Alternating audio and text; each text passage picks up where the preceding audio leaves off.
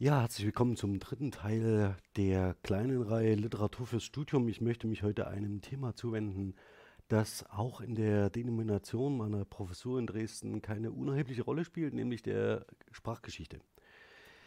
Es ist so, dass Dresden oder Sachsen in Mitteldeutschland und in Süddeutschland und Oberdeutschland, man rechnet das gemeinhin bis Fulda, ganz kühne bis Kassel oder Hannover, ähm, der niederdeutsche Sprachraum und damit ein großer Teil der deutschen Sprachgeschichte in der Regel in der Ausbildung keine Rolle spielt.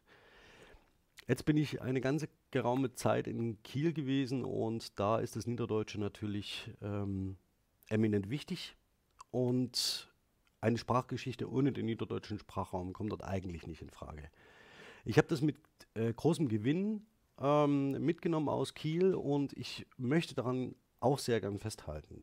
Denn es ist so, dass bestimmte Sprachentwicklungen des Deutschen auch in der Brücke hin zum Englischen ähm, sich sehr gut dann verstehen lassen, wenn man den gesamten Sprachraum be äh, begreift und vor allen Dingen auch die Änderungen, die sich im Niederdeutschen erst sehr viel später vollziehen als im oberdeutschen Raum. Das liegt daran, dass ähm, der niederdeutsche Raum erst sehr spät missioniert worden ist zum einen und dann wir eine sehr, sehr lange Zeit ähm, auch eine sehr einen geringen Quellenumfang haben, vor allen Dingen für das alte Niederdeutsche oder Altsächsische, wie man es auch nennt.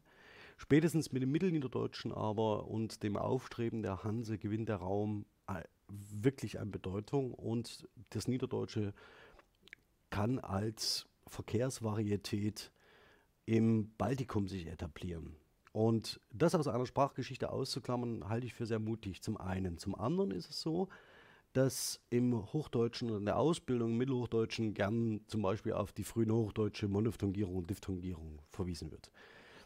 Wenn man sich sonst ähm, den Vokalismus oder die äh, Entwicklungen im Vokalismus anschaut, wird man aber relativ schnell feststellen, dass ähm, Phänomene wie Monophthongierung und Diphthongierung vom Germanischen über das Althochdeutsche ins Mittelhochdeutsche eine Rolle spielen. Und das wird besonders deutlich im Kontrast zwischen dem niederdeutschen und dem oberdeutschen Sprachraum.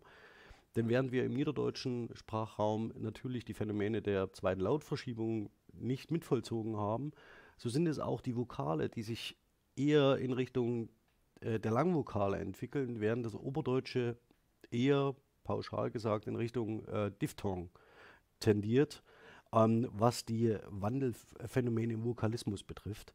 Und gerade in Bezug auf die Gegenwart, das heißt die Differenzierung zwischen den ähm, nordseegermanisch, äh, nordseegermanischen Sprachen und zum Beispiel dem Englischen, das sehr stark ist, beeinflusst ist über das Niederdeutsche, historisch, ähm, kann man hier wichtige Brücken schlagen, auch für das Sprachenlernen und das systematische Sprachverstehen. Empfehlen möchte ich daher heute, vielen Dank an Lief Andresen dafür, dass sie mit Vehemenz dafür eingetreten ist, in Kiel die Sprachgeschichte in unseren Einführungen einzusetzen. Astrid steht hier, deutsche Sprache gestern und heute. Was unterscheidet diese Sprachgeschichte von anderen Sprachgeschichten?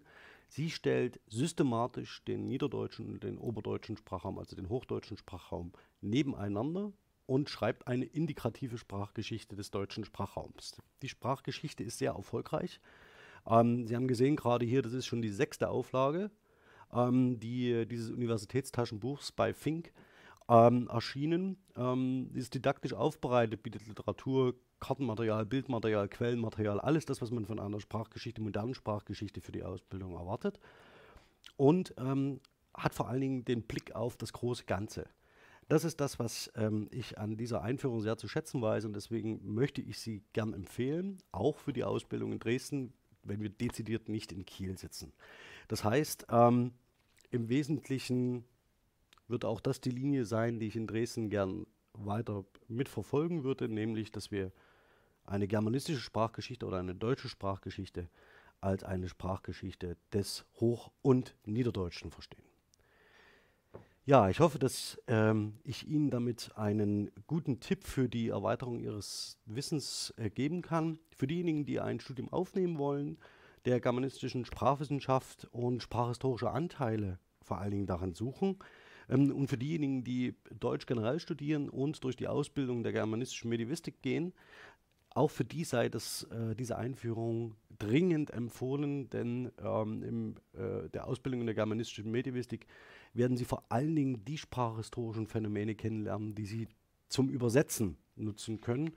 Und aber das ist ein sehr geringer, geringer ähm, Ausschnitt aus, den, aus, der breiten, aus dem breiten Phänomenbereich ähm, der historischen Entwicklung. Also ähm, lohnt es sich auch vielleicht für höhere Semester in Vorbereitung auf Klausuren oder auch auf das Staatsexamen einen Blick in diese Einführung zu werfen. Und für diejenigen, die ein Studium aufnehmen möchten, ähm, mag die Einführung sehr interessant sein, um sich einen ersten Überblick über die Sprachgeschichte des Deutschen zu verschaffen. In diesem Sinne hoffe ich, dass ich Ihnen einen guten Tipp gegeben habe, kann die äh, Lektüre von Astrid Stetiers Sprachgeschichte nur empfehlen. Und ich hoffe, wir sehen uns dann beim nächsten Mal wieder. Bis dahin. Tschüss.